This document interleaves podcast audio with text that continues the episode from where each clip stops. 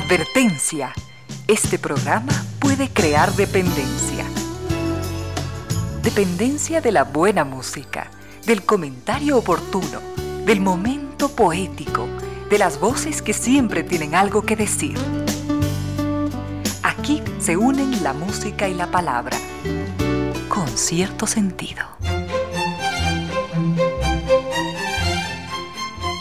Bienvenidos, bienvenidas. Gracias por sintonizar Radio Suceso 101.7 FM.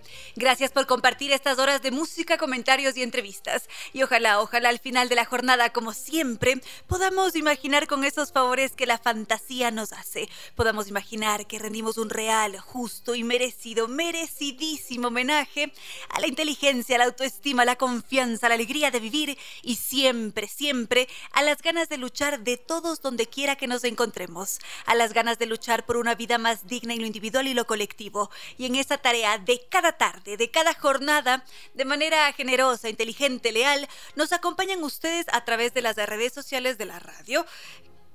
Twitter, Instagram y Facebook, arroba Radio Sucesos S, su página web para escuchar desde cualquier lugar del mundo, tres veces www.radiosucesos.fm y también nos contactan a través de nuestras redes sociales. Facebook con cierto sentido, Twitter arroba Ramiro Díez o arroba Reina Victoria DZ, Instagram y TikTok arroba Reina Victoria Díez. Veo que por allí ya se manifiesta Ana Karina Zambrano.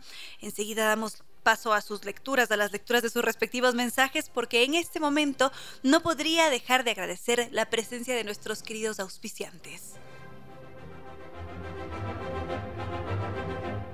Zambi Tours que nos invita a hacer un viaje verdaderamente fascinante. En esta ocasión vamos a recorrer Japón y las joyas del sudeste asiático, Tailandia, Vietnam, Camboya. Será un viaje lleno de contrastes junto a los más impresionantes templos sintoístas en Tokio, los palacios imperiales en Osaka. Vamos a vibrar de la emoción en el tren bala además de dejarnos maravillar por sus paisajes naturales y toda la modernidad que allí se conjuga. Además, visitaremos la octava maravilla del mundo en Camboya, que es el, el templo de Siem Reap. Enseguida recorremos los mercados flotantes de Tailandia, cómo no sentir la magia de la bahía de Halong y las más exóticas playas de Vietnam en un crucero nocturno que sin lugar a dudas hará que esta sea la experiencia de nuestras, de nuestras vidas y que espera por nosotros en Zambi Tours. Y como siempre lo hace con guía acompañante desde Quito, además con un muy buen servicio. Son 13 años de experiencia conduciendo a grupos por el mundo entero. Nos podemos comunicar hoy mismo en Quito al 600-2040 o los visitamos en las Naciones Unidas y Veracruz frente a la sede de jubilados del IES. Su página web tres veces www.sambitours.com a cumplir nuestros sueños porque Sambitours nos acompaña.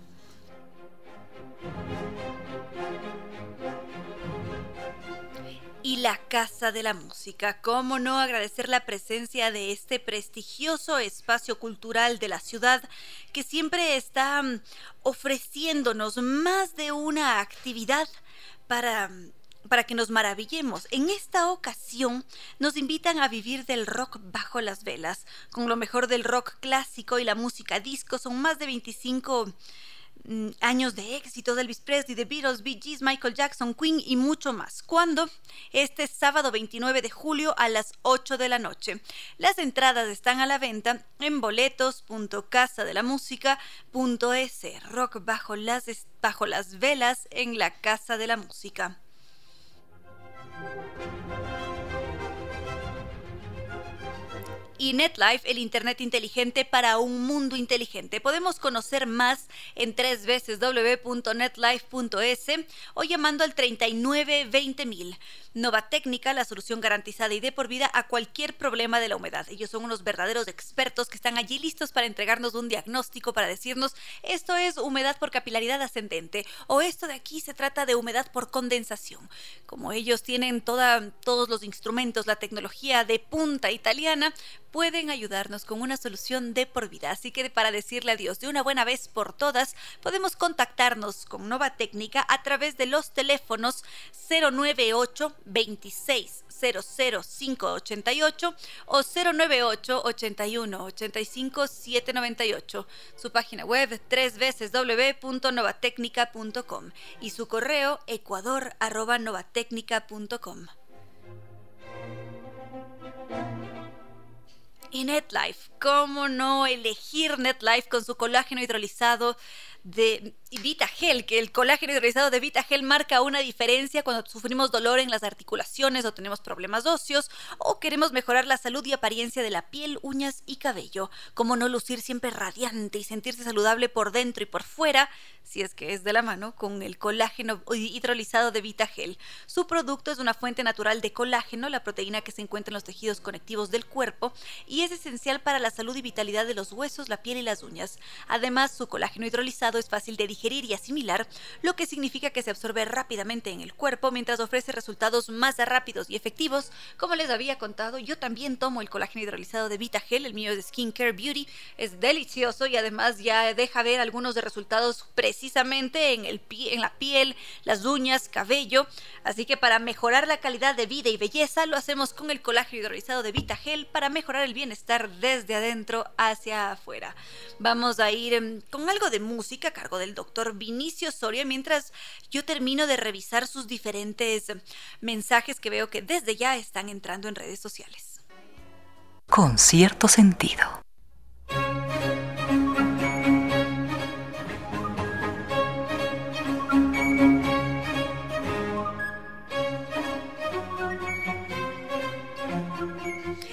Entonces, como les decía, ustedes siempre pueden mantenerse en, sintonía así a través de las redes sociales, a través de la página web www.radiosucesos.fm o el dial 101.7 FM o escribirnos como lo ha hecho Ana Karina Zambrano, Santiago, Rodri Vivas, Byron que está escuchando desde Nueva York.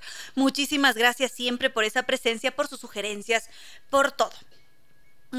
A ver, tenemos algunos temas que estaban pendientes, algunos que no habíamos terminado de tratar.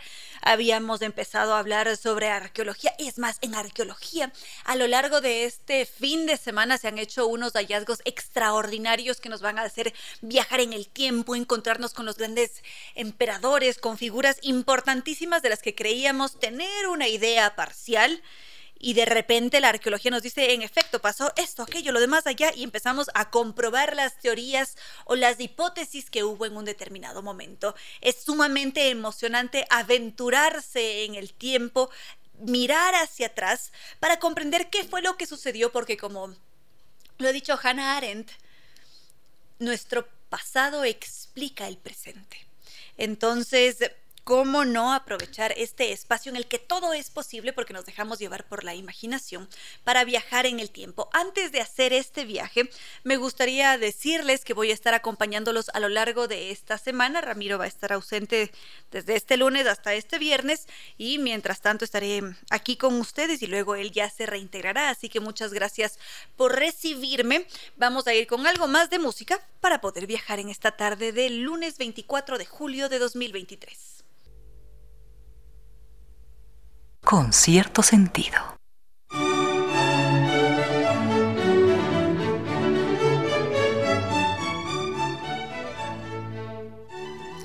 Sigamos, queridos amigos, con las historias, con la ciencia que siempre va avanzando, a veces a pasitos muy lentitos, pero finalmente nos entrega resultados fascinantes, asombrosos, que nos permiten una mejor comprensión de quiénes somos finalmente.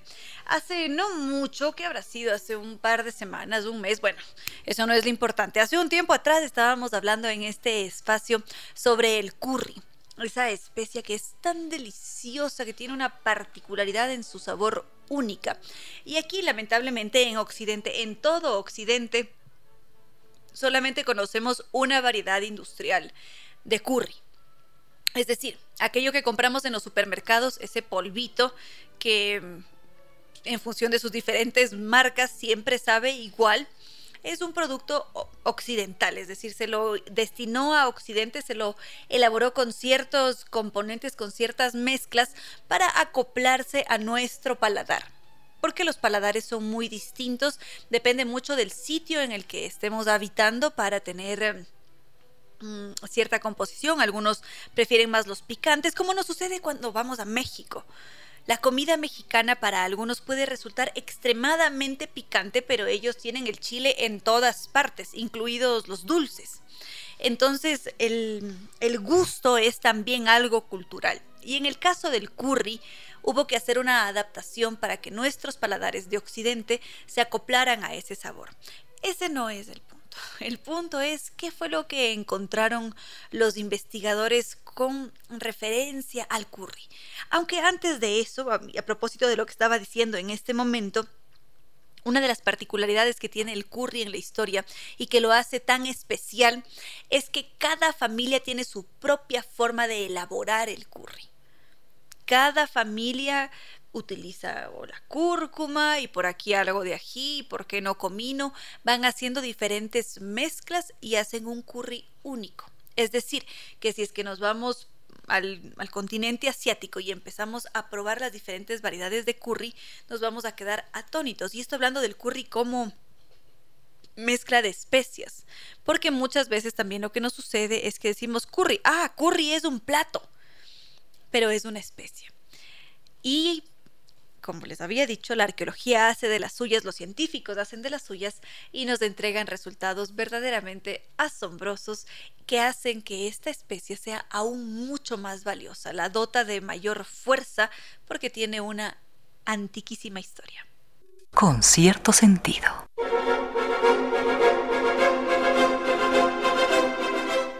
Un recordatorio, queridos amigos, siempre es maravilloso poder planificarse, es decir, saber que este viernes tenemos función en el teatro, saber que podemos em, ir a, a una obra de danza, que podemos ir a cine. Hay muchas actividades que podemos realizar en torno a la cultura y la Casa de la Música siempre está ofreciéndonos una programación bastante variada y sus eventos son de una calidad de primera. Esto es algo que hay que reconocerlo.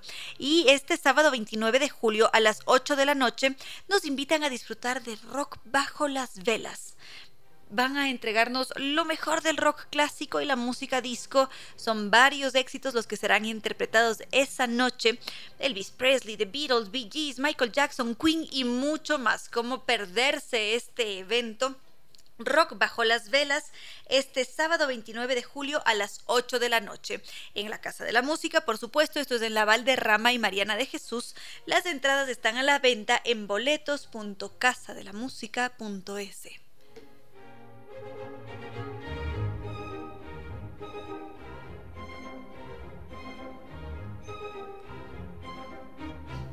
Tuvimos por aquí una falla técnica, parece que se nos cayó el internet, pero alcancé a ver un mensaje de Anabel Cedeño, me da la impresión, espero no equivocarme y ya cuando regrese el internet podré leerlos a todos. Mientras tanto, Mm, el curry, por favor, el curry que les decía que tiene una, una historia importantísima porque nos remonta miles de años atrás en la historia. Por supuesto, en el Asia, si es que nunca hemos pisado el Asia, no hay ningún problema, podemos imaginarnos esas tierras que mm, inclusive habiendo pasado dos mil años, todavía dejan huella esos otros tiempos. Y no solamente una huella que podamos ver fosilizada, sino una huella que huele. Díganme si es que esto no es hermoso. Refundido en medio de la nada, en esos pueblecitos de Vietnam, de repente los arqueólogos se empiezan a encontrar con, imaginémonos un yunque, el yunque de metal, donde se elaboraban las armas normalmente, imaginémonos un yunque así y que estaba por allí perdido, enterrado, que alguien se lo encontró en este afán por aportar a la historia, por encontrar una piecita más del rompecabezas que finalmente nos permite comprender cómo se vivía antes o cuáles eran las tradiciones culinarias hace miles de años atrás. Y sí, gracias a varios escritos que se han dejado u otros hallazgos arqueológicos, sabemos ya desde hace décadas que toda la parte mm, de la India tuvo una gran influencia en todas las comunidades asiáticas, tuvo gran influencia hasta Europa inclusive. Y hasta la fecha presente, es decir, hasta 2023, se siguen haciendo descubrimientos que dejan a todos desconcertados y dicen, ¿cómo es esto posible? si es que lo que acabamos de encontrar eh, apareció en una excavación de 1940 que había sido olvidada por allá y que todo el mundo dijo de aquí ya no hay nada que sacar y resulta que viene alguien con otros ojos, con nuevas ideas y tome, mire este artefacto, mire esta especie de yunque que no es exactamente un yunque, que todavía huele y huele a clavo de olor y huele a curry. Esto es algo que hay que estudiar, es decir, yo no me alcanzo a imaginar la emoción que debe representar encontrarse con un fragmento de algo que permita comprender la vida de otras personas, que permita comprender las tradiciones culinarias, como en esta especie de yunque se preparaban especias. Claro que no era tan grande como un yunque, era un poco más pequeño, pero en ese cuenco, en ese espacio, se preparaba una pastita hace dos mil años atrás. Y resulta que los arqueólogos se dan sus formas para decir lo que estamos hablando, no son inventos, no vengan a decirme que esto salió de mi imaginación y que es puro romanticismo, sino todo lo contrario. Esto que tengo aquí entre mis manos puede ser estudiado, puede ser comprobado y es más, les voy a contar, después de un tema musical, cómo se produce esa comprobación por parte de la arqueología, en este caso en particular del curry. Con cierto sentido.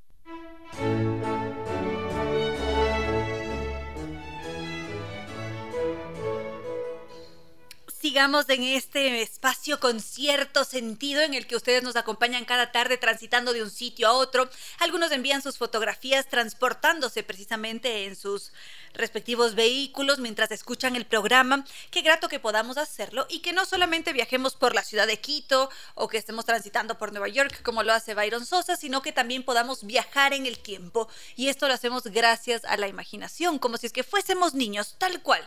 Nos imaginamos que hemos llegado hasta el y que estamos por allá en un territorio lejano de Vietnam, en un pueblecito chirringo por allá, metidos en medio de la nada con mucho calor, en donde de repente aparece esta figura como un yunque, en donde al parecer se elaboraban especias, en donde se preparaba esta pasta con mucha paciencia, se lo hacía con diferentes herramientas, tal vez aplastaban granos, y resulta que la ciencia es muy cautelosa.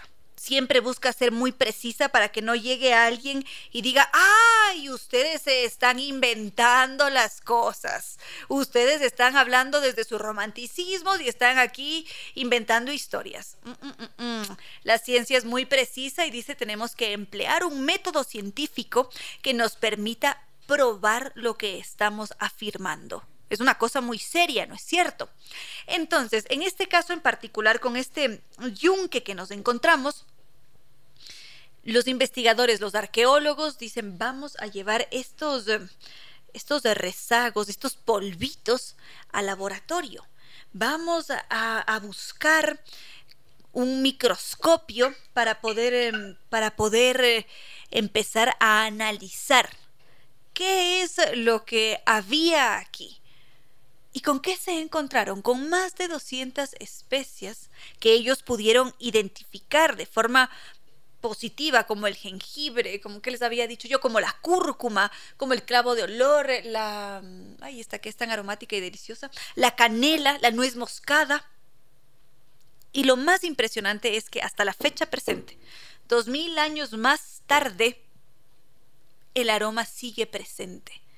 Todavía se lo puede percibir nosotros ahora apenas lo imaginamos, pero quienes están metidos de cabeza en estos estudios arqueológicos y que han colaborado en el proyecto, han percibido, han sentido esos olores y son varios los testigos que tenemos de todo lo que se ha encontrado en Vietnam hasta la fecha presente. Y una de las ventajas es precisamente ese clima. El clima que tiene Vietnam ha ayudado a frenar de alguna manera la degradación y los restos, al estar cubiertos por el lodo allí en la tierra, están fresquitos. Y díganme si es que no es, es que cómo no emocionarse, yo no me alcanzo a imaginar, vuelvo y repito, de repente tener una cosa que parece basura, un montículo de tierra que parece basura y que de allí empiecen a salir cosas y que sea de una población remota en Vietnam y que nos digan, miren las combinaciones que se hacía hace mucho tiempo atrás en el Asia, que nos dan una pista de cómo empezó el curry, de cuáles eran los elementos con los que se elaboraba el curry. Entonces no es una invención que las familias y las casas tenían sus propias formas, sus variaciones para crear el curry, sino que está aquí, es algo palpable y que después de un momento dado, cuando aparecen los colonos europeos, ellos dicen, ay, enviamos estos platos interesantes, mmm, qué rico, agarremos de esto e integrémoslo. Eso es verdaderamente fascinante, hace que, que tenga mucha magia la ciencia. La ciencia es muy mágica y nuevamente explica buena parte de nuestra presencia y también de nuestras de nuestras actitudes, de nuestras tradiciones, con qué cocinamos. Sé que algunos de los que escuchan el, el programa son chefs y seguramente utilizan curry entre sus preparaciones. Bueno, vamos a ir con más música y luego continuamos.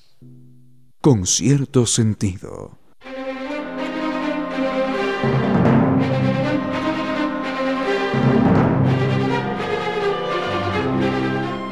La honestidad, la ética y la constante búsqueda de la excelencia en cada uno de los tratamientos que se desarrollan en New Dental Care hacen que ellos sean la mejor opción en odontología. A ellos los podemos visitar en la calle Alemania E455 y República a media cuadra del edificio de las cámaras. Su teléfono es muy fácil de recordar para hacer, mm, iba a decir yo reservas, para hacer una cita y es el siguiente 252 82 82 o si no su número de WhatsApp 098 448 9515 098 448 9515 su página web tres veces www.newdental.com.es New Dental Care, la magia de su sonrisa.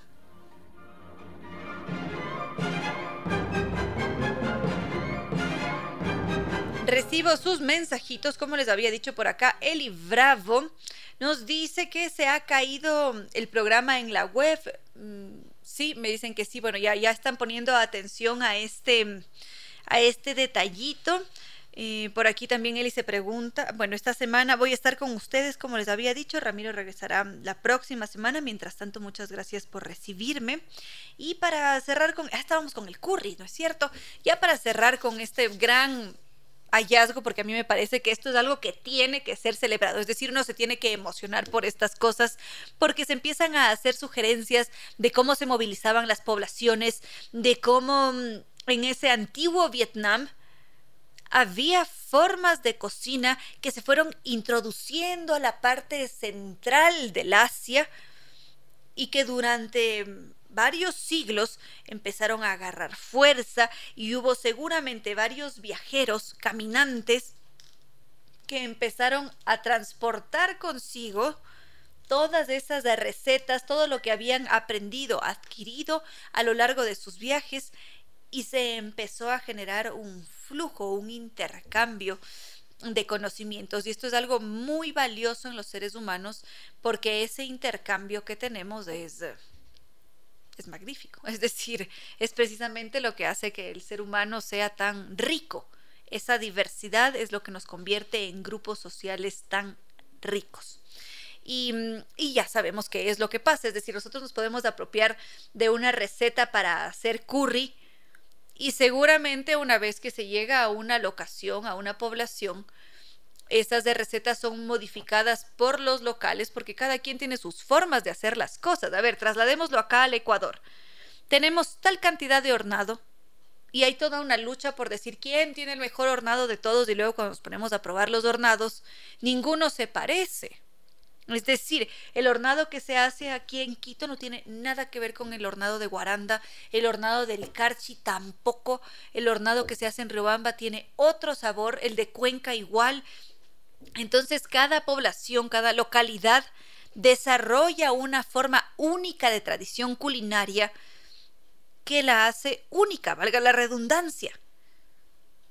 Y a veces es la variedad de especia que se utiliza o que solo se cultiva en X lugar, porque tenía un sabor muy en, concreto que lo convierte en algo único. Exactamente lo mismo sucede en el Asia. Si nosotros nos vamos al Asia, dentro de la misma India, a probar curry, pasando de una ciudad a otra, nos vamos a dar cuenta de que pueden ser parecidos los platos, pero que no tienen nada que ver. Pueden tener el exacto mismo nombre, pero tienen sus propias características y eso los convierte en algo único.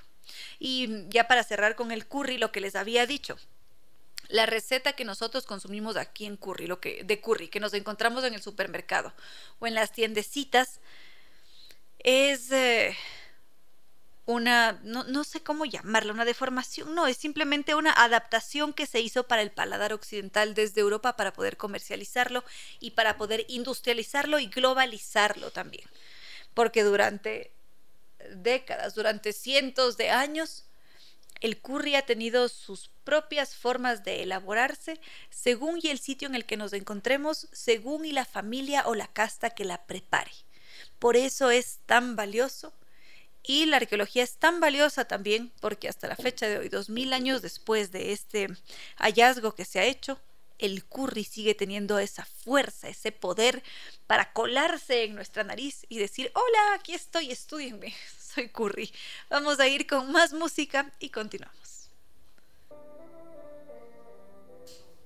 Queridos amigos, sigamos con más temas. Ustedes sigan escribiendo a través de las redes sociales. La radio tiene las suyas propias, arroba Radio Sucesos DC.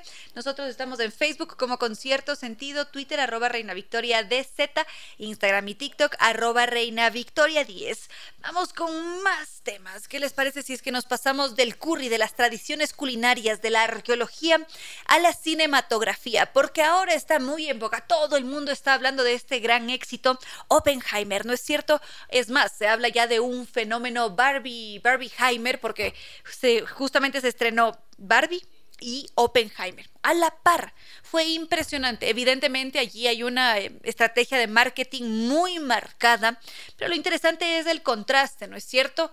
Barbie representando a la lucha feminista, aparentemente todavía no puedo hablar muy a detalle sobre Barbie porque no la he visto. Y por otra parte está Oppenheimer. Oppenheimer con toda su fuerza histórica, la ciencia, también su respectiva crítica de esta sí que puedo hablar porque acabo de verla hace muy poquitos días y definitivamente me parece que es un largometraje tan bien hecho, tan bien elaborado, que merece que hablemos sobre él, que merece un espacio y que nos demos también la oportunidad de consumir cine, porque el cine es una herramienta poderosísima de comunicación, es una experiencia también.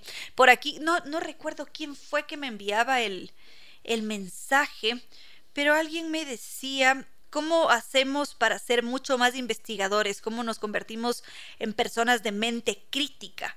Justamente el consumir esta clase de cosas, de productos culturales, todo lo que está relacionado a la ciencia, poco a poco nos va alimentando, se siembra una semillita dentro de nosotros, nos puede generar algo de curiosidad quizás y nos puede llevar a ser más investigadores.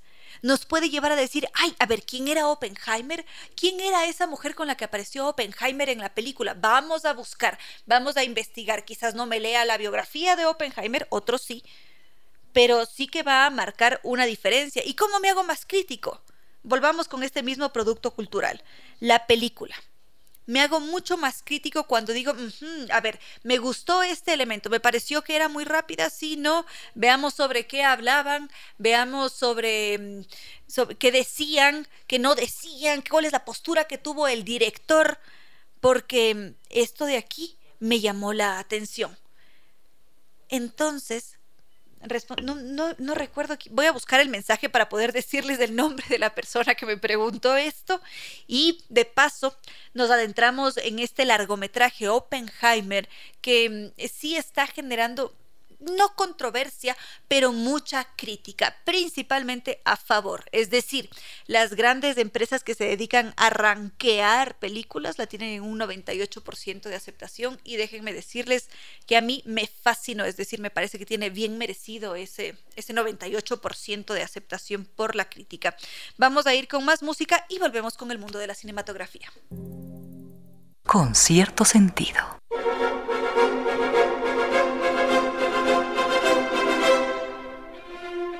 Para solucionar cualquier inconveniente con todo lo relacionado a la humedad, sabemos que aquí en el Ecuador contamos con profesionales de primera que nos pueden entregar una solución garantizada y de por vida de una buena vez por todas. Se trata de Nova Técnica, los expertos en humedad que trabajan con tecnología italiana de punta, que están aquí para realizar el respectivo diagnóstico tal y como lo haría un doctor. Ellos se dedican a analizar nuestro cuadro porque sí, a veces vemos cómo se empieza a descascarar la pared, cómo empieza empiezan a aparecer estas manchitas con puntitos en el techo o el ambiente está muy pesado, nos enfermamos, no sabemos cómo solucionarlo porque a veces entramos con un ejército de albañiles y creemos que ya se solucionó, pero resulta que a los dos, tres meses aparecen de nuevo las lluvias y empezamos a, a, sufrir, ¿no es cierto? Afortunadamente aquí en el Ecuador existe Nova Técnica. Ellos son unos verdaderos expertos. Nova Técnica está allí esperando por nosotros. Podemos contactarnos a través del correo electrónico, la página web, los teléfonos y los comparto con ustedes para que puedan hablar directamente y solicitar su diagnóstico. Su correo ecuador.novatecnica.com, su página web www.novatecnica.com o los teléfonos 098 26 00588 o 098 81 85 798. Nova Técnica, la solución garantizada y de por vida a cualquier problema de la humedad y ellos, recuerden, siempre trabajan con tecnología italiana de punta.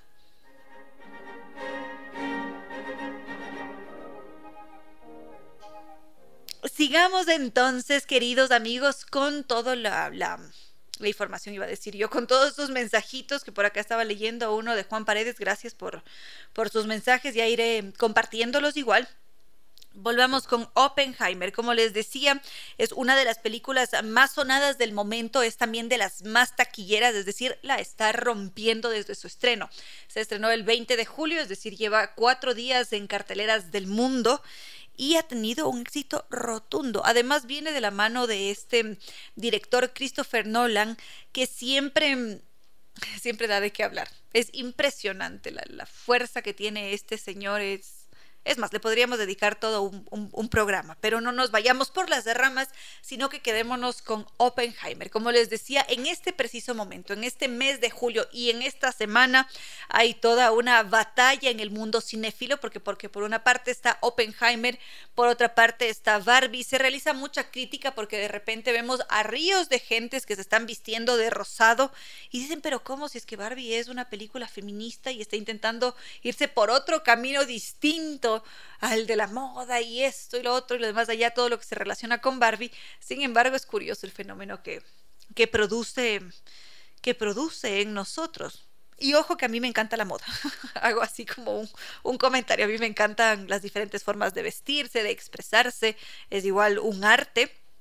Pero bueno, volvamos con Oppenheimer.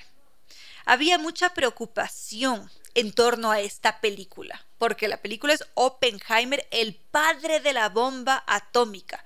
Entonces muchos creían que se iban a encontrar con un filme documental de la guerra y que iba a ser una película más sobre Nagasaki, Hiroshima, una película más que giraría en torno a todo lo que sucedió con el nazismo, a la pelea que tenía Estados Unidos y que Estados Unidos iba a aparecer una vez más como el gran salvador que iba cargando la bandera y todos iban a decir, ¡eh, bravo! Estados Unidos es lo máximo.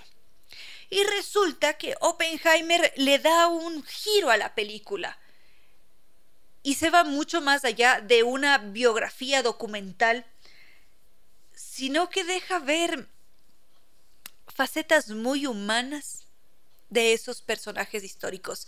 Y además, si es que hablamos del elenco, por favor, qué buen elenco. Es decir, Oppenheimer eligió a unos actorazos, porque son actores de primera categoría, para ponerlos allí en escena y algo muy bonito que hizo Oppenheimer fue no decirles para qué papel estaban aplicando, es decir, hizo la convocatoria y cada quien fue, hizo lo suyo y después se les asignó a tú el rol protagónico de Oppenheimer, tú la amante de Oppenheimer, tú la esposa y así la la la la la empezó a repartir los, los papeles, entre ellos está este señor el que hizo Iron Man, Robert eh, Downey Jr., que tiene una actuación también magnífica. Y ya con este gran elenco, él termina por poner, por plasmar, por hacer realidad la película. Ahora, como les decía, esta historia va mucho más allá de una biografía. Si bien es cierto, aparece Oppenheimer con sus frustraciones humanas, aparece Oppenheimer con sus convenciones sociales y aparece un Oppenheimer humano que se enamora, que llora, que se frustra, que está constantemente entre dilemas éticos. ¿Hago esto en nombre de la ciencia?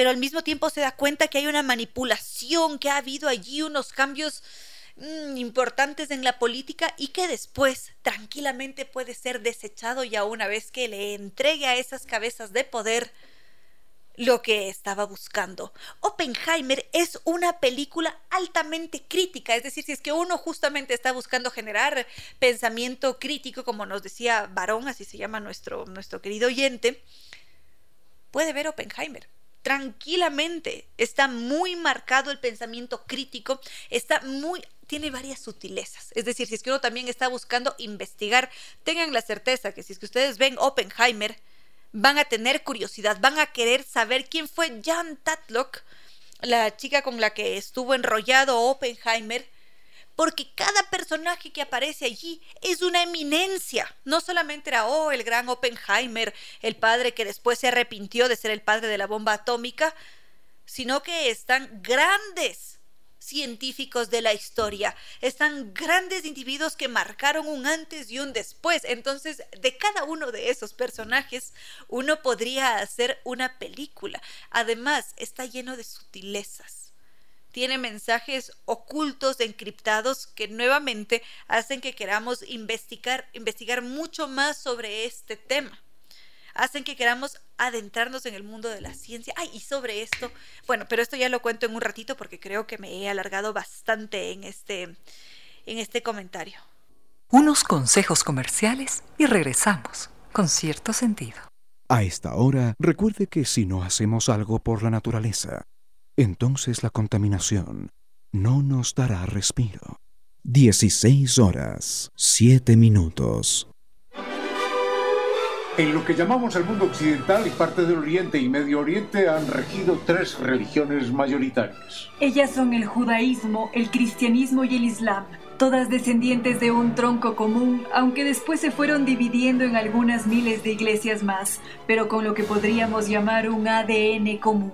Al judaísmo de hace dos mil años le surgió lo que en su momento fue una herejía con algunas creencias anteriores, pero que también creó las suyas propias a partir de la imagen de otro judío, Jesucristo.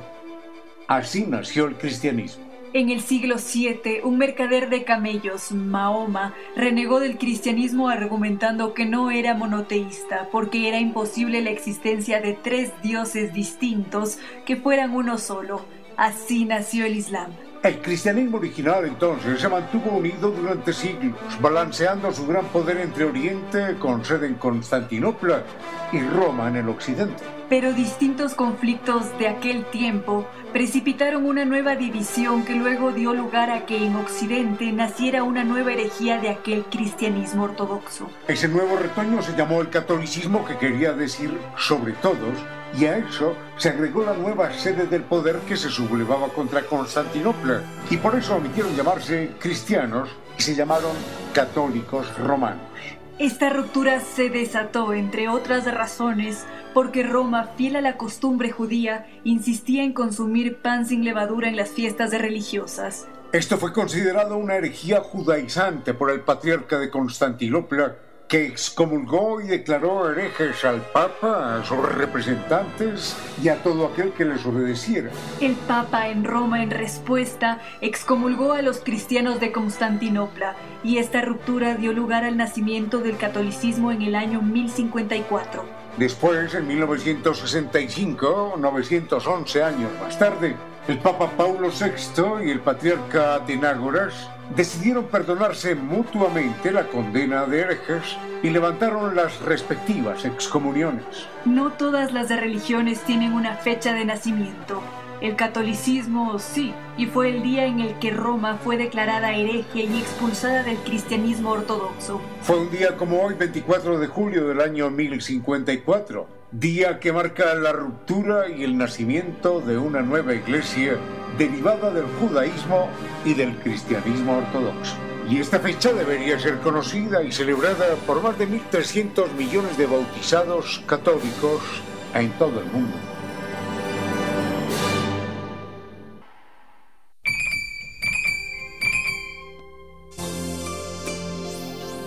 Morimos siempre que una voz de amor nos abandona.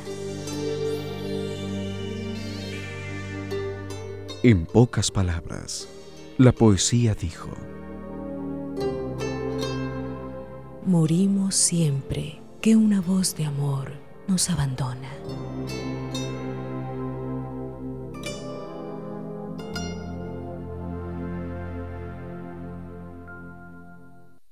Con cierto sentido.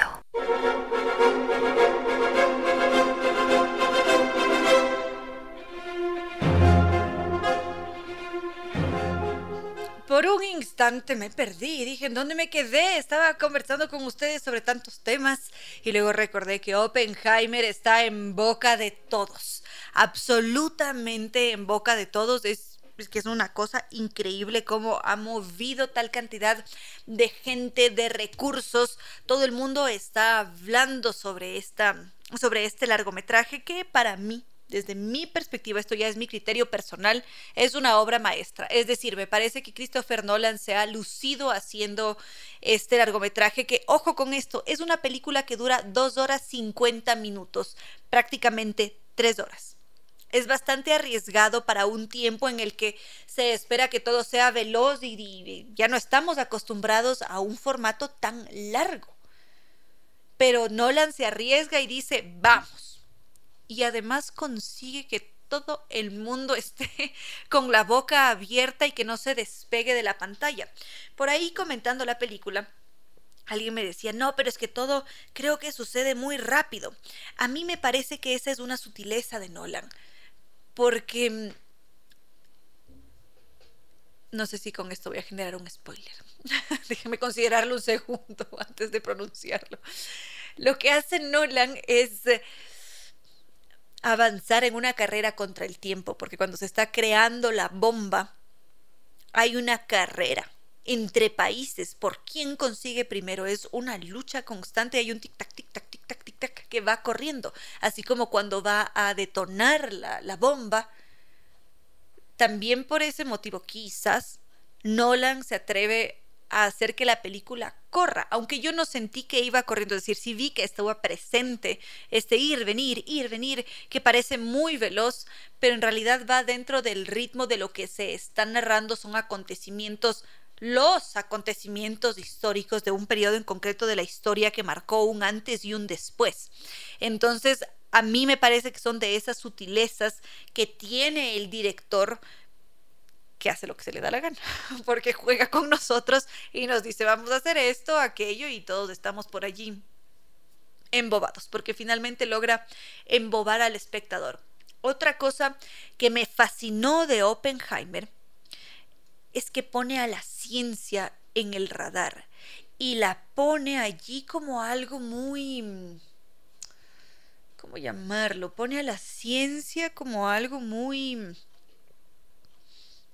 en boca de todos, como si es que fuera algo de moda, algo a lo que nos gustaría pertenecer, nos gustaría aprender más sobre física, sobre física cuántica, coloca a esas figuras de las ciencias como celebridades, como lo fueron en su momento, porque ojo que Oppenheimer, a pesar de todos los problemas que tuvo de los juicios allá en Estados Unidos, él era una celebridad, aparecía en las portadas de todas partes, todos querían conversar con él, hacerle entrevistas, fue un hombre con un éxito enorme. Entonces, el retratar la vida de este físico estadounidense puede ser también una estrategia o hace que nos interesemos un poco más por la ciencia y que de repente alguien que tiene 15 años decida que no está enamorado de Marvel, sino que está enamorado de, de Oppenheimer. y que le gustaría ser como él o quizás aprender sobre biología o sobre química para aprender algo parecido. No, es, es magnífica, es decir, a mí me parece que es una joya, la verdad. La verdad es que disfruté mucho de Oppenheimer, las tres horas sentadita, abierta la boca, literalmente y la disfruté de principio a fin. La recomiendo cálidamente, creo que vale la pena. Además, un día decir, voy a hacer algo distinto, me voy a ir al cine, vale la pena. Y a propósito de largometrajes, bueno, cuando ya vea Barbie podré comentarla con ustedes también. Hay otro largometraje que todavía no veo, pero que sí que me gustaría mencionarlo por si alguien ya lo vio y lo comenta conmigo, a ver si es que también me aventuro a verla. Y, pero eso lo hacemos después de, de un momento. Con cierto sentido.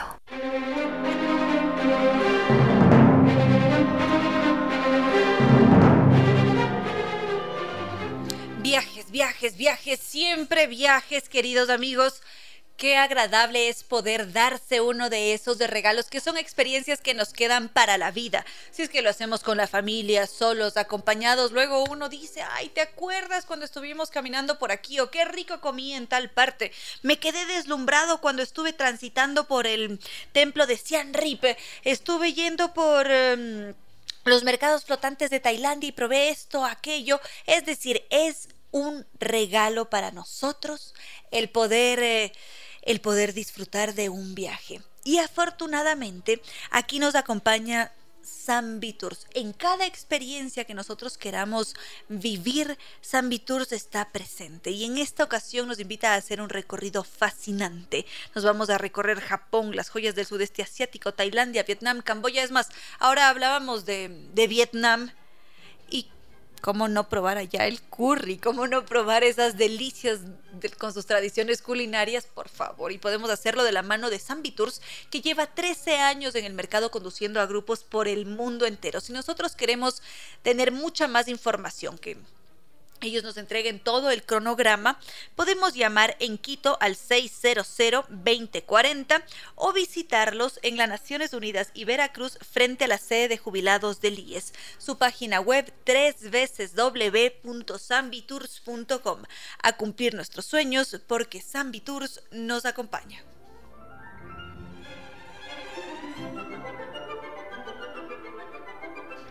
Y ahora acabo de recordar que sobre arqueología, regresemos de nuevo con la arqueología, quería contarles otra cosita más. Igual, un nuevo hallazgo que se hizo esta semana, que ha dejado a todos um, boquiabiertos, porque nos como siempre, nos sacuden. A veces estamos convencidos de que existe cierta verdad y de repente la ciencia dice, ah, ah, ah, ustedes estaban muy equivocados.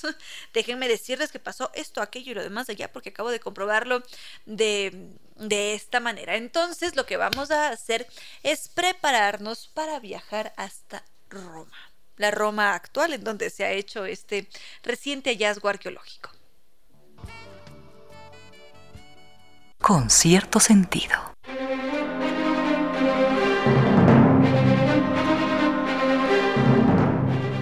Sigamos con los hallazgos arqueológicos. Como les había dicho, íbamos a transportarnos directamente hacia Roma, situarnos en, sí, la Roma actual, ¿por qué no? Nos imaginamos la Fontana di Trevi y todas las bellezas que tiene Roma con su arquitectura que es tan imponente. Y es en ese lugar en donde ahora se han hecho justamente algunos estudios arqueológicos para decirnos esto fue lo que sucedió hace mucho tiempo atrás.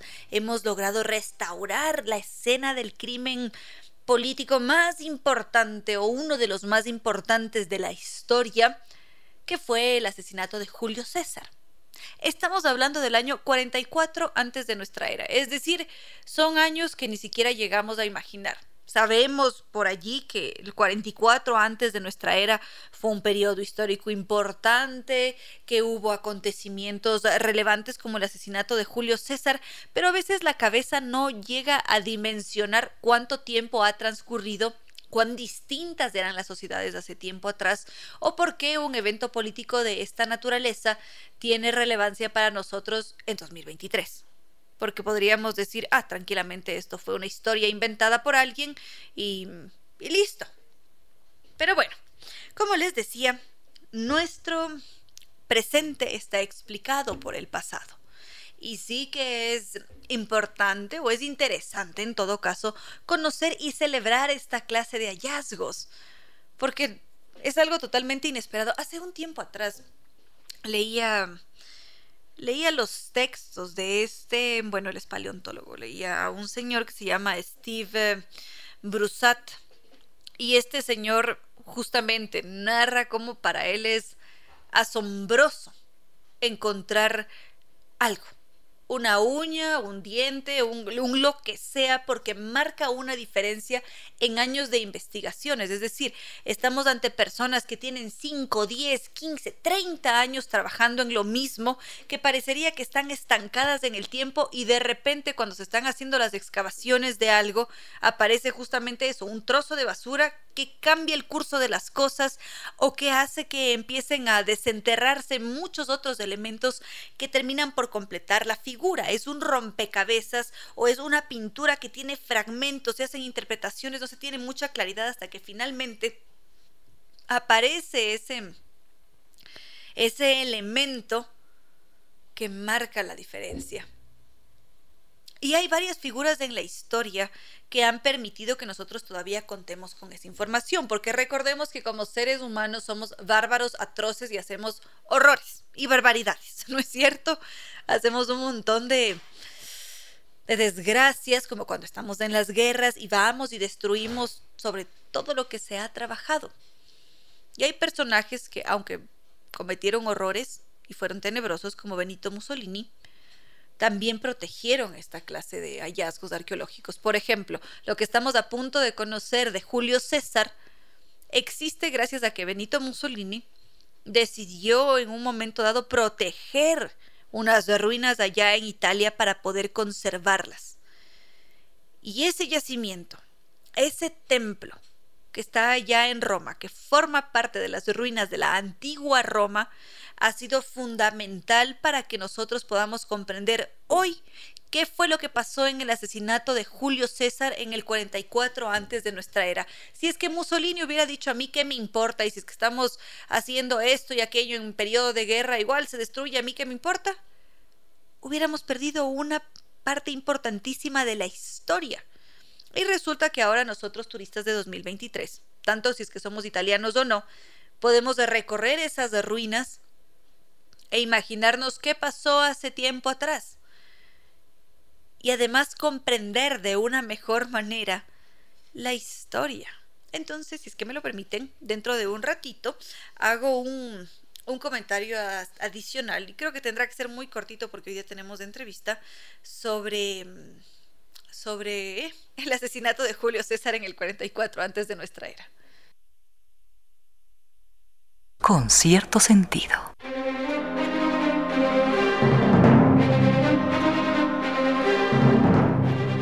Amigos, ahora que estaba escuchando Vitagel, me acabo de recordar que yo también tomo Vitagel y, y tomo este Vitagel Skincare Beauty, es delicioso. Primero, es un colágeno que permite mantener la firmeza, la hidratación, la elasticidad de la piel, porque es, es colágeno hidrolizado mejorado con ácido hialurónico y antioxidantes.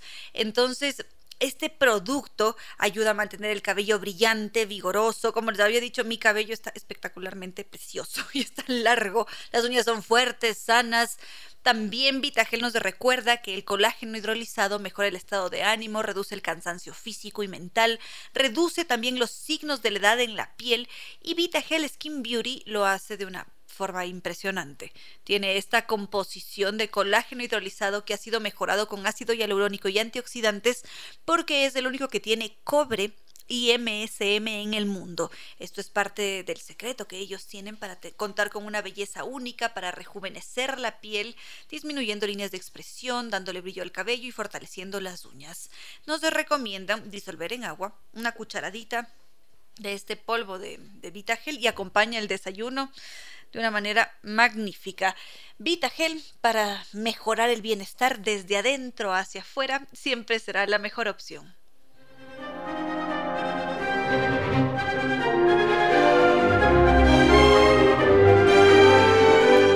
vamos entonces con Julio César. Este ya será el último comentario porque como les había dicho tenemos entrevista hoy y ya tenemos que darle paso a la entrevistada de hoy. Para acabar con con Julio César y la reconstrucción que se ha hecho de la escena del crimen ahora en 2023, hay que situarse en un lugar conocido como el Teatro de Pompeyo, que ahora, como les había dicho, nosotros podemos visitarlo, podemos transitar por el lugar del crimen, aunque suene un poco escalofriante ahora que me doy cuenta, pasear por la escena de un crimen felices de la vida y tomándonos fotos. Pero bueno, en todo caso, en ese espacio hace mucho tiempo atrás, sucedió uno de los crímenes más importantes de toda la historia, porque sabemos que Julio César fue asesinado a los pies de la estatua de Pompeyo que en su momento llegó a ser su enemigo. Y sabemos que en la historia nos dicen que Julio César recibía malos presagios, que todos le hablaban sobre una reunión que iba a tener en el Senado y que sería el día de su desgracia. Es más, su esposa Calpurnia le habló es la noche anterior le había dicho que tuvo un sueño premonitorio en el que ella vio su asesinato y que estaba preocupada y que más bien le advertía y le decía, sabes qué, tú no deberías ir a este lugar. Y Julio César escuchó la advertencia, sabía que su esposa era un tanto escéptica, no, no estaba tan a gusto con ese tipo de, historias, tampoco era supersticiosa, él tampoco, entonces dudó, dudó de ese sueño premonitorio y finalmente él siguió adelante con sus planes diciendo, solo hay que temerle al miedo. Y así salió a tener esta reunión en, en el Teatro de Pompeyo. Y luego finalmente en ese edificio que hoy podemos visitar, en donde se iba a reunir el, el Senado durante la República Romana, sucedió la desgracia. Mientras ellos estaban allí reunidos una mañana del 15 de marzo, primero lo atacó un señor que fue directo al cuello y enseguida vinieron otros 30 senadores más conspiradores, incluyendo a su propio a su propio hijo Brutus, que era, bueno, era hijo de otro matrimonio. Y, y, según se cuenta, él exclamó, tú también, bruto, hijo mío. Bueno, y resulta que todo esto que siempre se queda un poquito en el aire, que no estamos tan seguros de, de si es que sucede, si es que no sucede, finalmente sí pasó. ¿Y cómo lo sabemos nuevamente? Porque en este yacimiento se han hecho nuevas excavaciones, se empiezan a, a eliminar ciertos, ciertas dudas que se tenía sobre este hecho y ahora se convierte en un espacio clave para poder entender la historia de Roma, para comprender qué fue lo que pasó en ese tiempo y aquí es en donde aparece un elemento importantísimo, fundamental, y es el apoyo económico. Si es que no hubiera un millón de euros detrás, jamás se hubiera podido conocer este descubrimiento. Si es que no hubiese ese esfuerzo desde el Estado, este hecho alucinante no hubiera podido ser comprobado, no se hubiera rehabilitado el teatro de Pompeyo y quizás esta parte de la historia sería borrada porque al tener la oportunidad de visitar ese espacio, se convierte en un circuito, se convierte en parte de la historia y se mantiene viva. Eso es importantísimo.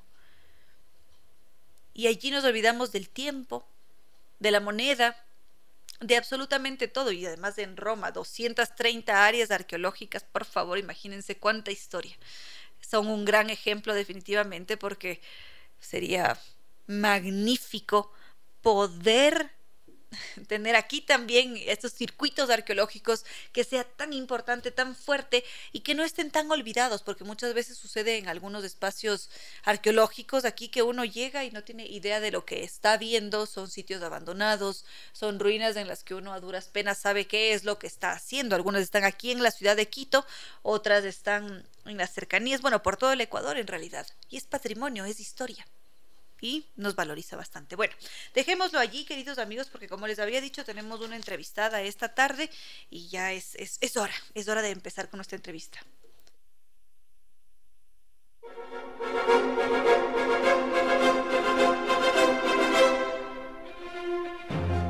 Ahora sí, como ya lo veníamos anunciando desde hace algún momento, desde algunos momentos atrás, hoy día estamos con Jennifer Esmeralda Naichap. Ella es vocera y representante de Room Market, aquí en la ciudad de Quito. Ella es la vocera designada para hablar sobre este tema.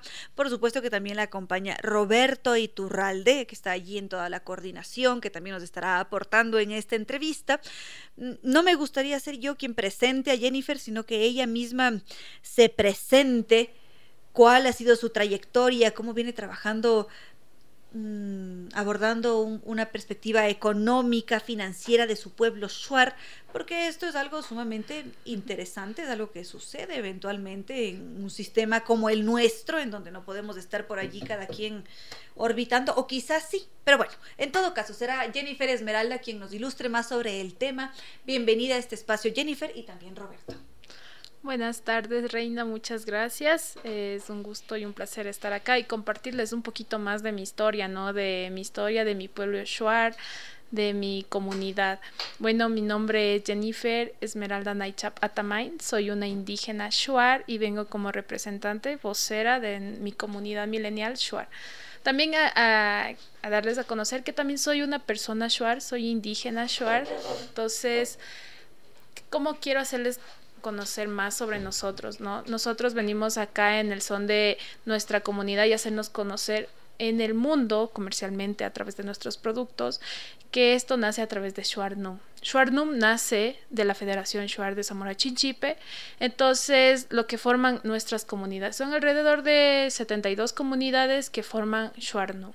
Entonces Shuarnum se encarga de ser un, un intermediario de comprarle los eh, como se podría decir, la materia prima, ya sea en cacao, son cinco productos que nosotros ofrecemos y Schwarnum se encarga de comprarles a ellos para apoyarles económicamente a las comunidades. ¿Esta es una iniciativa desarrollada por ti o ha habido una organización previa por parte de estas 72 comunidades? Quizás alguna se quedó por fuera porque no está de acuerdo con el modelo económico, porque cuando ya entramos en el mundo del comercio, de la integración, de ciertos intercambios, a veces puede haber cierta repelencia porque no todos los sistemas funcionan igual.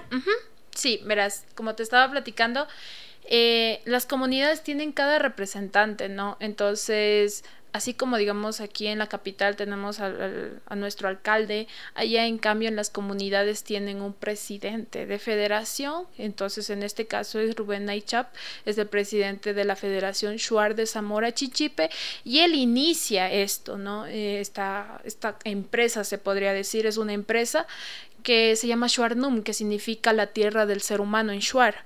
Entonces, ¿Con qué iniciativa inician esto? Ellos iniciaron como eh, turismo, para que, para que se den a conocer nuestra cultura, que conozcan cómo inició, cómo es nuestra como, como fueron nuestros ancestros anteriormente, ¿no? Cómo iniciaron ellos a través de toda la, ya sea en la comida, ya sea en la agricultura. Entonces ellos iniciaron de esta manera. Pero ¿qué pasó? Vino la pandemia, se cayó totalmente todo, entonces se dieron cuenta que tenían materia prima, que tenían sembríos de guayusa, que tenían sembríos de cacao, que tenían sembríos de ajíes. Entonces, ¿qué dijeron? Salgamos por otro método, que serían los alimentos procesados. Entonces, lo que hizo la federación fue ya no solamente el turismo, porque aparte de que tienen turismo, ahora también se quieren dar a conocer en el mercado comercial. Es decir, se está buscando una diversificación de las actividades. Exacto.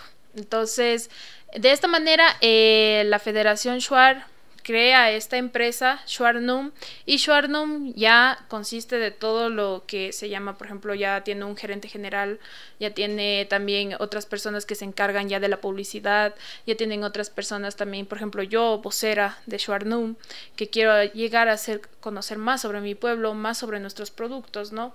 Entonces, eso es lo que se encarga Schwarnum ahorita, por el momento. Es decir, es meramente empresarial. Quizás esto ha generado inconvenientes a nivel de cosmovisiones, de formas de vida, porque estamos hablando de un sistema capitalista. Sí, verás, ellos, al rato que tú me dices de que económicamente ellos no están estables, ¿no? Pero eh, para que ellos tengan un apoyo, necesitan salir. Ya los emprendedores a veces se quedan ahí mismo y no se no sale su emprendimiento porque no se dan a conocer o no se les abren esas puertas para que pueda salir su producto, ¿no? Entonces, ellos quieren hacerse conocer comercialmente al mundo para que, para que todas las familias a través de sus productos tengan económicamente, ya tengan unas escuelas, mejores centros de salud, mejores carreteras, que todo, que cada familia ya pueda tener su casa propia, que pueda tener un vehículo. Entonces, ¿por qué no darles esa oportunidad a ellos también, no? Porque solamente nosotros estamos en la ciudad pueden tener esa oportunidad y ellos que están en el campo, en comunidades, no pueden tener esa oportunidad. Entonces, nosotros queremos que eh, no solamente quedarnos aquí en el país, sino salir ya al exterior también. Que, que, está maravilloso, igual irse abriendo camino por diferentes espacios, por diferentes territorios, pero a veces también lo que sucede es que como individuos no siempre buscamos, es decir, no siempre la aspiración de vida es caminar hacia tener una casa, un vehículo. Hay, hay, personas, por ejemplo, yo tengo un caso muy cercano, mi tía dijo, yo ya no quiero nada de esto, me voy a vivir en el campo, me despojo de todo, vive en una casa minúscula y siembra papas. Entonces se dedicó a la, a la agricultura y a vivir de una forma distinta. Es decir, ella dijo, yo me salgo del sistema. Y trabaja con una red de mujeres rurales en Bolívar. Ya, pero es que date cuenta que tu, que tu tía ya tuvo una vida ya, o sea, ya disfrutó de lo que tenía que disfrutar. Ellos no han disfrutado de eso todavía. Entonces, ¿cómo, cómo les puedes decir que ellos todavía eh, se pueden quedar ahí mismo? Podría decir, jamás podría, porque eso es cada uno, cada uno. Yo jamás podría decir nada de eso. Entonces, que ellos permanezcan ahí mismo, ¿no? Y no surgir también. Entonces, de una forma u otra, ellos también quieren tener esa oportunidad, ¿no? También. Por supuesto quieren, o sea... Experimentar, ¿no es cierto? Porque es algo que Forma, eh, forma parte de este mundo globalizado en el que vivimos. Exacto. Entonces es allí en donde entras tú, porque tú estás aquí liderando el proyecto en, exactamente en Quito para que todos nosotros nos enteremos de qué es lo que se está haciendo y que así ustedes también puedan crecer. Exacto, y yo incluso te traje unos unas barritas de chocolate porque como te quiero que sepas un poquito más de nuestro producto. Eh, somos alrededor de cinco productos que tenemos, entonces entre eso es la barra de chocolate al 65%, tenemos una barra de chocolate que es la que te acabo de entregar, que es una barra de chocolate energizante a base de guayusa, tenemos también una bebida energizante, también que es a base de guayusa, un café que es fortificado con guayusa y aromatizado con cardamomo y también tenemos eh, nuestros ajíes que serían con sal de roca amazónica. Es decir, que ustedes le dan un valor agregado a los productos, valiéndose también de su cultura. Exacto. Nosotros, todo el producto, por ejemplo, como te mencionaba, es orgánico es más sobre todo y también tratamos de respetar esa línea no que tienen nuestros que tuvieron nuestros antepasados. Yo te estaba escuchando hace antes de entrar acá te estaba escuchando que estabas hablando de la arqueología en Roma. Nosotros también tenemos esa historia a través de nuestra cultura que es la arqueología de la, del chocolate eh, anteriormente se había dicho que el chocolate venía de México, pero es mentira, viene de acá de Ecuador y viene de Zamora Chinchipe, en donde nuestros ancestros shuaras ya consumían el chocolate antiguamente. Entonces ahora nosotros queremos darnos a conocer también a través de eso.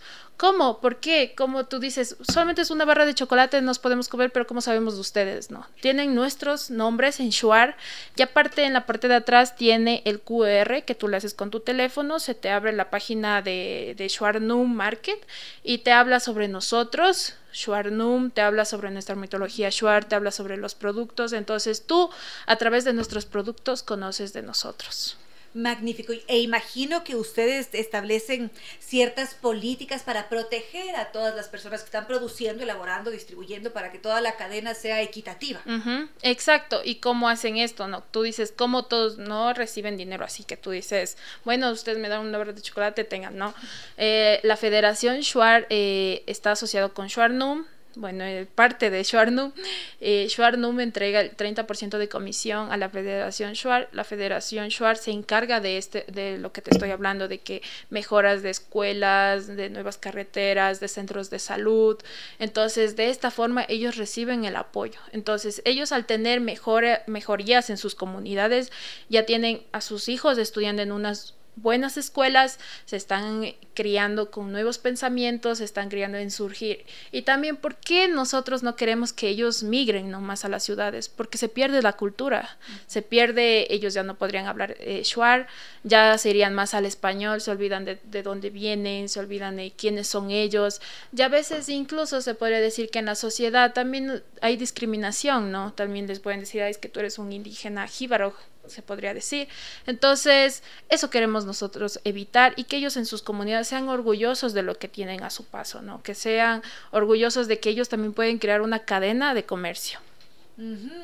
Aquí hay algo importantísimo que es también mantener viva la identidad y quedarse en el territorio, porque casi siempre algo que nos sucede es que se empieza a fugar el talento, ¿no es cierto? Salimos, nos vamos, todos los profesionales están por afuera y luego nunca regresan. Y donde se necesita a la, a la gente, a los cerebros, es en territorio para poder avanzar como sociedad, o si no hay un retroceso.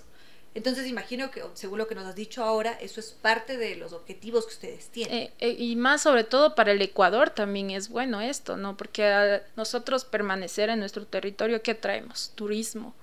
También tenemos una línea de turismo, Schwarnum también tiene esa línea de turismo.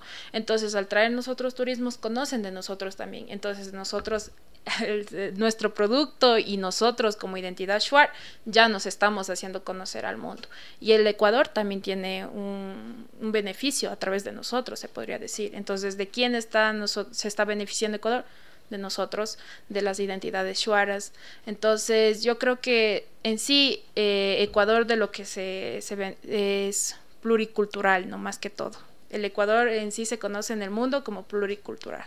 Esa es una de nuestras grandes fortalezas. ¿Nos recuerdas cuáles son esas cinco líneas sobre las que está trabajando ahora Schwarnum? Sí, eh, verás, tenemos eh, la barra de chocolate al 65%, la barra de chocolate que es cacaram, que es energizante, eh, es fortificado con guayusa. También tenemos nuestro café que es fortificado con guayusa y aromatizado con cardamomo y nuestro ají que es con sal de roca, ¿no? Cada, cada producto tiene su propio nombre, por ejemplo, eh, nuestro, nuestra barra de chocolate se llama Kushikiam, que es cacao, eh, nuestra barra de energizante es Kakara, nuestro café Nua, que representa a la mujer Shuar, ¿por qué? Porque la mujer Shuar es fuerte en sí, entonces, el café es eso. El café, a lo menos que está fortificado con guayusa, te da un doble impacto para que tú puedas tener más energía. Tenemos nuestra bebida energizante que se llama Ensa, que significa agua de río. Y nuestro ají, que es Jimia, que también es. Eh, anteriormente, esa tiene una historia más larga, que es nuestro planeta estaba cubierto con mares. Al secarse, la Amazonía quedaron con, con montañas de sal quedaron cubiertas, entonces los shuaras antes eh, cogían el ají de la rama, cogían eh, la, la, sal de roca, lo achacaban y se lo consumían así, entonces nosotros le hemos dado una mejor presentación para que se pueda salir al comercio. Magnífico, y nosotros como, como personas, si es que queremos apoyar su iniciativa, si es que queremos... Mm, ¿Cómo nos encuentran? Además, ¿qué es lo que tenemos que hacer o cómo podemos aportar además de consumir sus productos. Ya, ¿cómo pueden aportar? Eh, podrían aportar de, siguiéndonos en nuestras páginas, nos pueden encontrar como Schwarnum Market o también nos pueden contactar al, a un número que es el 09 91 99 39 94. Hay que repetir ese número 09 991. Ya, ya te... Sí, ya te doy en este momento ya.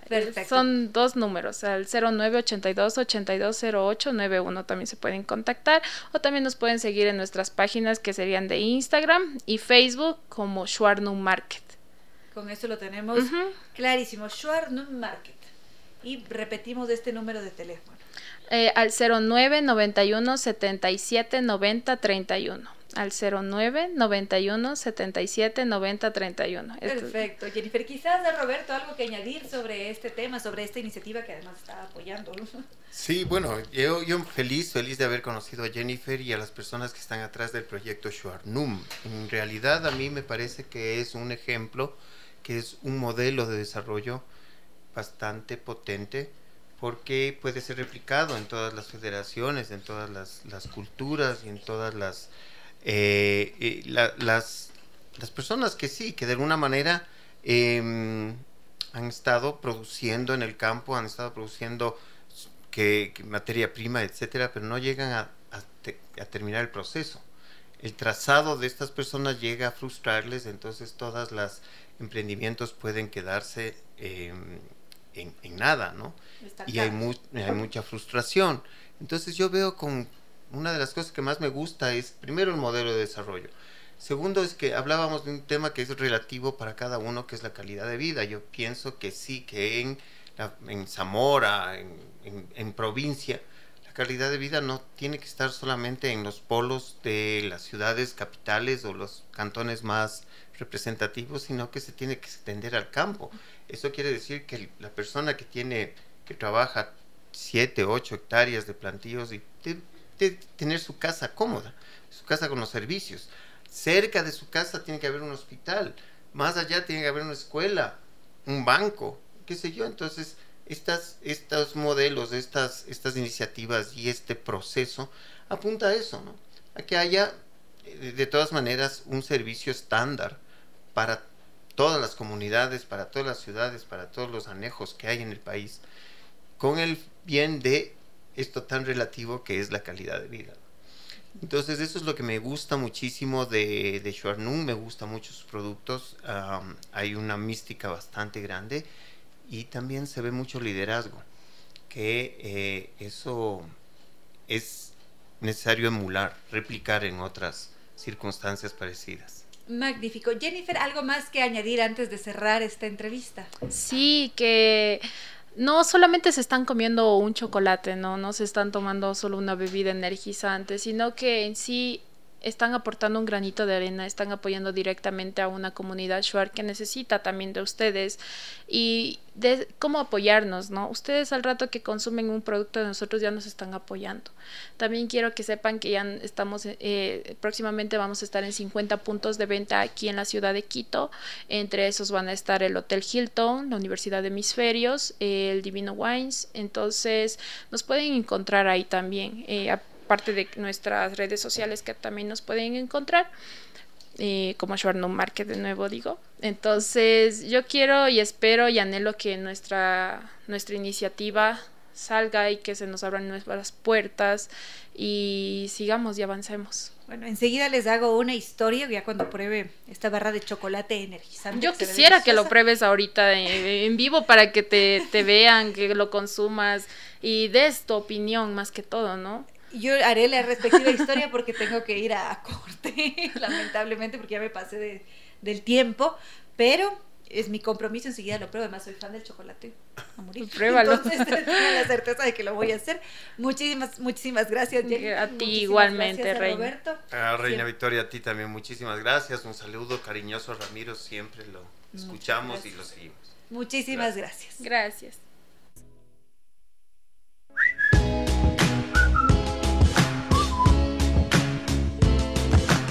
Y ahora, bienvenidos todos a un vuelo de música y palabra. Bienvenidos a este espacio con cierto sentido, con Reina Victoria Díez, para que todos disfrutemos de un vuelo de música y palabra. Queridos amigos, sigamos con este vuelo de música y palabra, aunque ya desde hace algún tiempo atrás veníamos imaginando historias, viajando de un lado para el otro recordar las redes sociales para que estemos en sintonía, para que podamos eh, conversar. En Facebook nos encuentran como mm, con cierto sentido. En Twitter, arroba Reina Victoria DZ, Instagram y TikTok, arroba Reina Victoria 10. Siempre es un gusto recibir sus mensajes. Siempre es muy agradable que dejen sus comentarios en los diferentes videos que, que subimos en nuestras redes. Entonces, gracias siempre por seguirnos, por comentar, por compartir, así como escribe y Dani, Guillermo, David. Gracias siempre. Al frente en controles está ya el doctor Giovanni Córdoba que nos va a entregar una estupenda selección musical, aunque en este momento le voy a solicitar que empecemos con algo de The Police para que escuchemos la voz de Sting. Ahora escuchábamos a Sting, esa gran voz, un hombre que ha batido récords en el mundo de la música y muchas de sus canciones se han convertido de alguna manera en un himno, ¿no es cierto? Ay, a propósito, este 29 de julio va a haber em, Rock bajo las velas en la Casa de la Música, en donde vamos a disfrutar de los grandes éxitos del rock. Entre ellos seguramente escucharemos a Sting, a The Police, que fue esa gran, esa gran banda que dio de qué hablar, que tuvo una fuerza mediática impresionante y mucho más de Sting, que hasta sus 71 años, porque sí, ahora creo que tiene 71 años, él se mantiene regio primero, él está flamante es ganador de 17 premios Grammy, sigue recorriendo el mundo con giras de canciones, de, sí, de canciones, de sus producciones, digamos, ya en solitario, aunque también sigue interpretando algunas canciones de The Police. Y, y no solamente eso, Sting ha llevado a uno de sus cuatro hijos a ser también un músico, a convertirse en un músico, quien le heredó el talento, digamos, es Joe Summer, que es bajista, también es vocalista y, y bueno, bueno, incluye el, el, apellido de su padre como parte de su esencia artística, como su nombre artístico más bien, Joe Summer. Entonces, antes de seguir hablando más sobre Sting, me gustaría que escuchemos a Joe Summer, que es el hijo de Sting y que muchas veces aparece en las presentaciones junto con Sting cantando, presentándose, porque él también eligió el camino de la música como lo hizo su padre.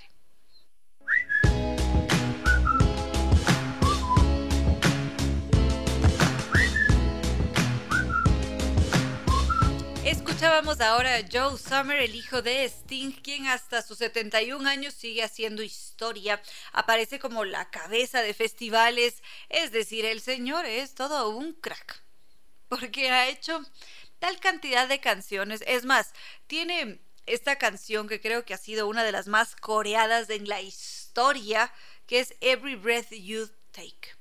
Es una canción que por una parte puede resultar un tanto aterradora, es un poco creepy para algunos porque habla sobre una obsesión otros la pueden ver quizás con unos ojitos más dulces, más tiernos, puede hablar sobre las relaciones y en realidad sí, él habla sobre su primer matrimonio en este tema musical en particular, que está cumpliendo 40 años y se ha convertido en un himno. Es más, está catalogado.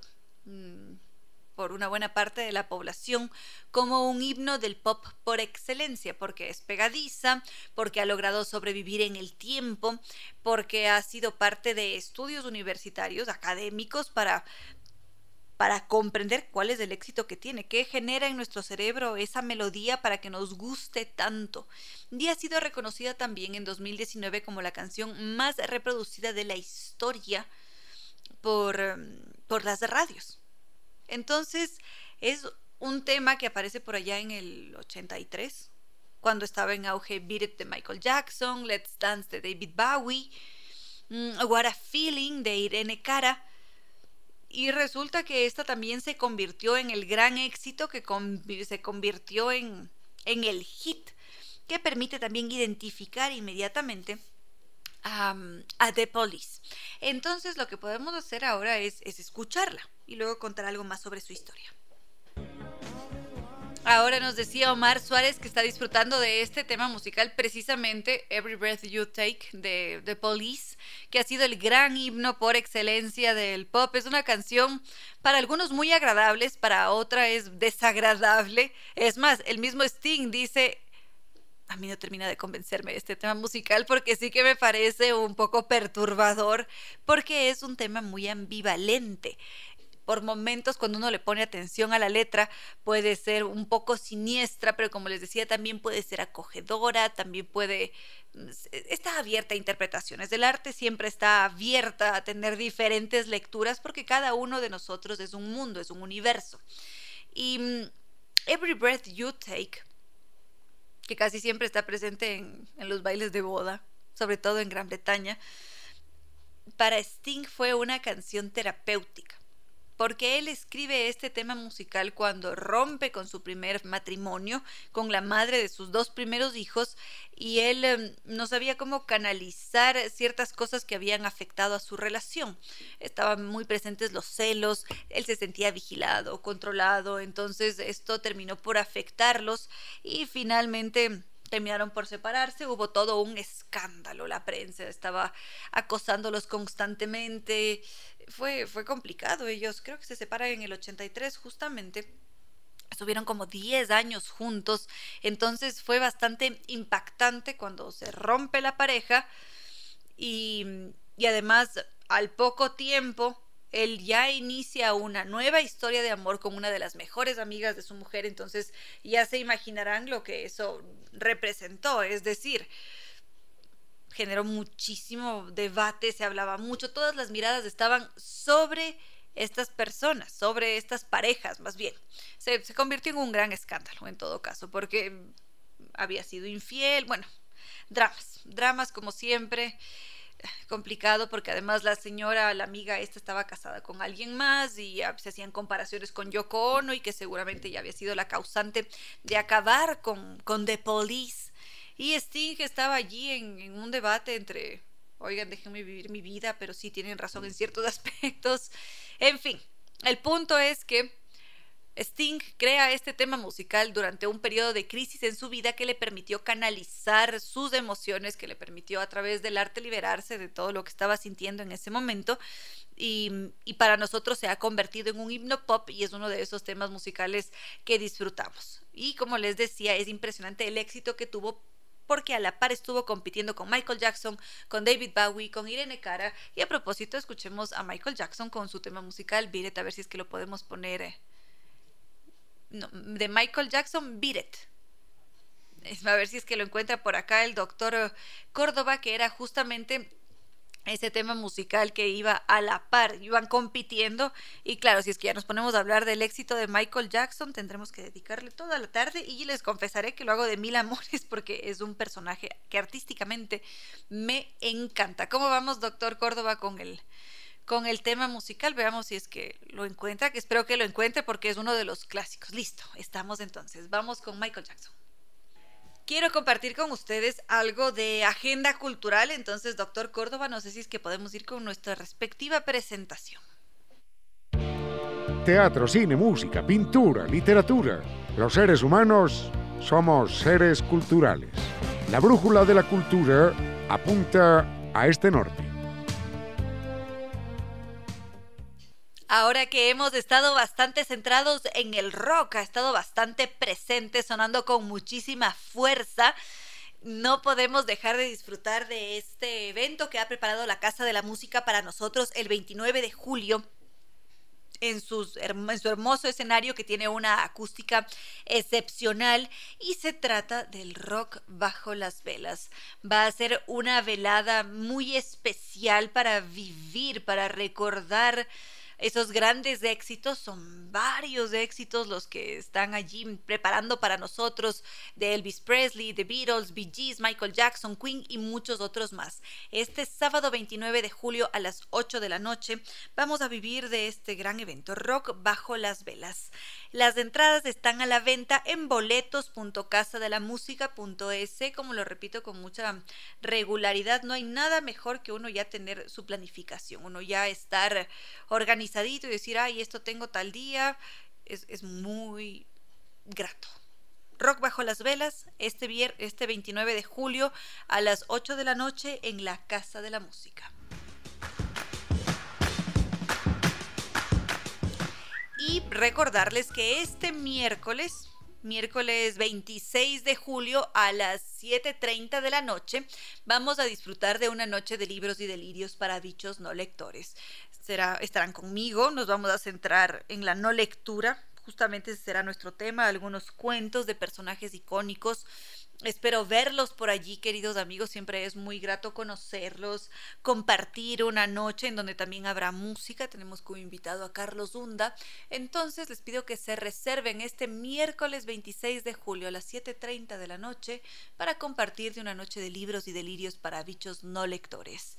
El número de reservas es del 099 990 1832. Será en Curuba, esto es en la Pontevedra N24 124. Repito el número de reservas para esta noche de libros y delirios para bichos no lectores. 099 990 1832. Será un gusto poder compartir con ustedes una noche más de libros y delirios para bichos no lectores.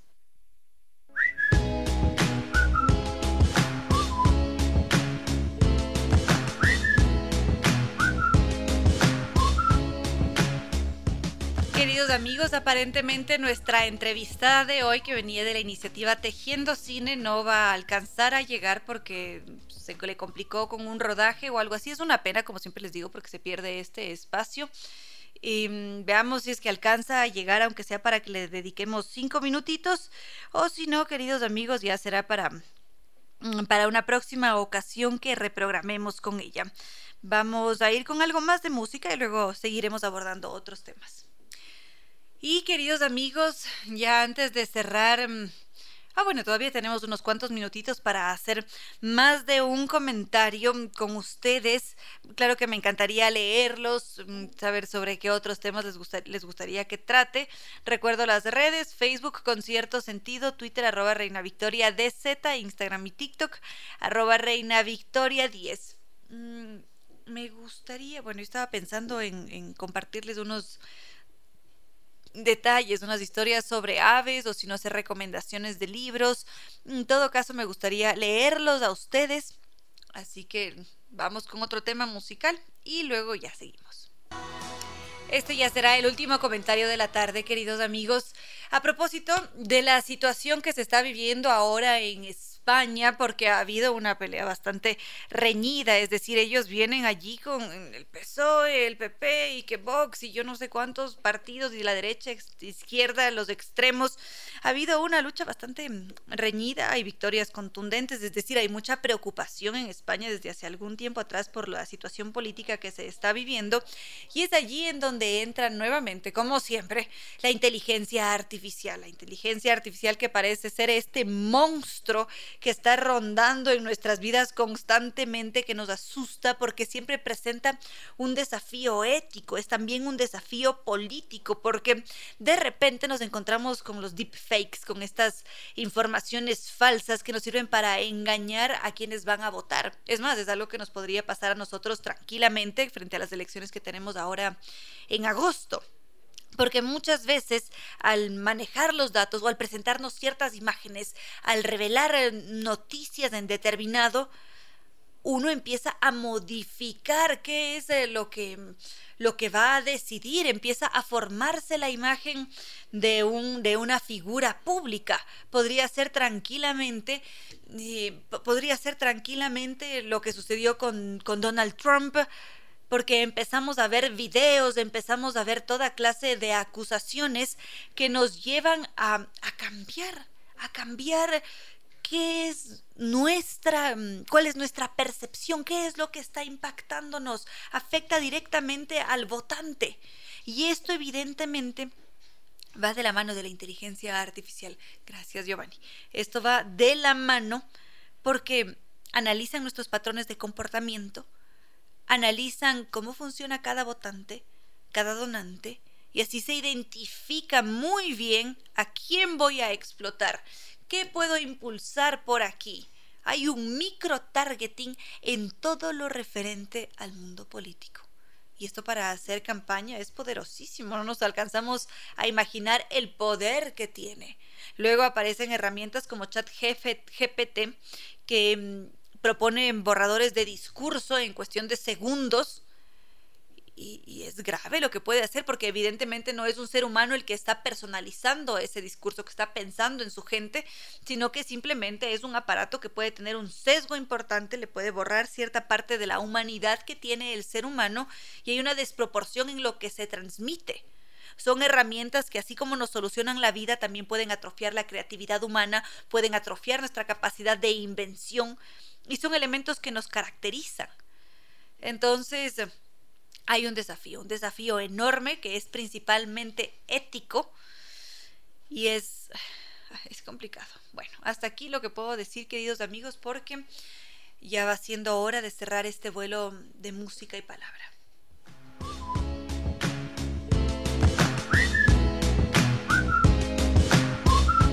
Y ahora sí, queridos amigos, cerramos este, este vuelo de música y palabra. Muchas gracias siempre por toda su interacción, por estar presentes a través de las redes sociales. Gracias también al doctor Giovanni Córdoba en Controles que nos ha entregado una estupenda selección musical. Y por supuesto, nuestros queridos auspiciantes.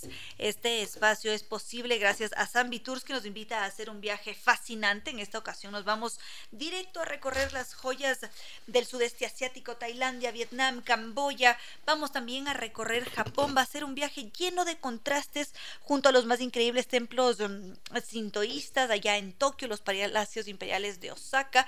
Va a ser la experiencia de nuestras vidas liderada por Zambi Tours. Ellos tienen 13 años de experiencia en el mercado. Son unos genios para transitar con nosotros por el mundo y podemos contactarnos en Quito al 620-40 para recibir mayor información o visitarlos en las Naciones Unidas y Veracruz frente a la sede de jubilados del IE. Su página web www.sambitours.com. A cumplir nuestros sueños porque Sambitours nos acompaña. Y la Casa de la Música que nos invita a vivir una experiencia musical muy agradable, rock bajo las velas. Este 29 de julio a las 8 de la noche, las entradas están disponibles en boletos.casadelamusica.es. NetLife, el Internet inteligente para un mundo inteligente. Para obtener mayor información lo podemos hacer a través de su página web www.netlife.es o llamando al 3920.000. Nova Técnica, la solución garantizada y de por vida a cualquier problema de la humedad. Sabemos muy bien que ellos son los expertos en humedad y podemos contactarnos a través de su correo ecuador.novatecnica.com, su página web www.novatecnica.com o sus teléfonos 098 2600580 o 098 81 85 798. Evita Gel que si estamos por allí con dolor en las articulaciones o problemas óseos o quizás queremos mejorar la salud y apariencia de la piel, uñas y cabello para siempre lucir radiantes y sentirnos saludables por dentro y por fuera, el colágeno hidrolizado de VitaGel nos va a ayudar. Su producto es una fuente natural de colágeno, la proteína que se encuentra en los tejidos conectivos del cuerpo y es esencial para la salud y vitalidad de los huesos, la piel y las uñas. Además, su colágeno hidrolizado es fácil de digerir y asimilar, lo que significa que se absorbe rápidamente en el cuerpo para ofrecer resultados más y efectivos, a mejorar la calidad de vida y belleza con el colágeno hidrolizado de VitaGel y así mejorar el bienestar desde adentro hacia afuera. Y ya con esto, queridos amigos, no me queda más que decirles que no fue más por hoy, que los quiero mucho y que será hasta mañana martes que volvamos a volar con cierto sentido.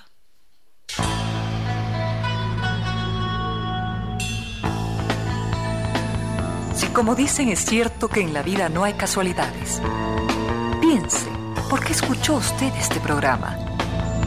Tal vez escuchó aquello que necesitaba o tuvo la sospecha de esa luz dentro de su propio ser.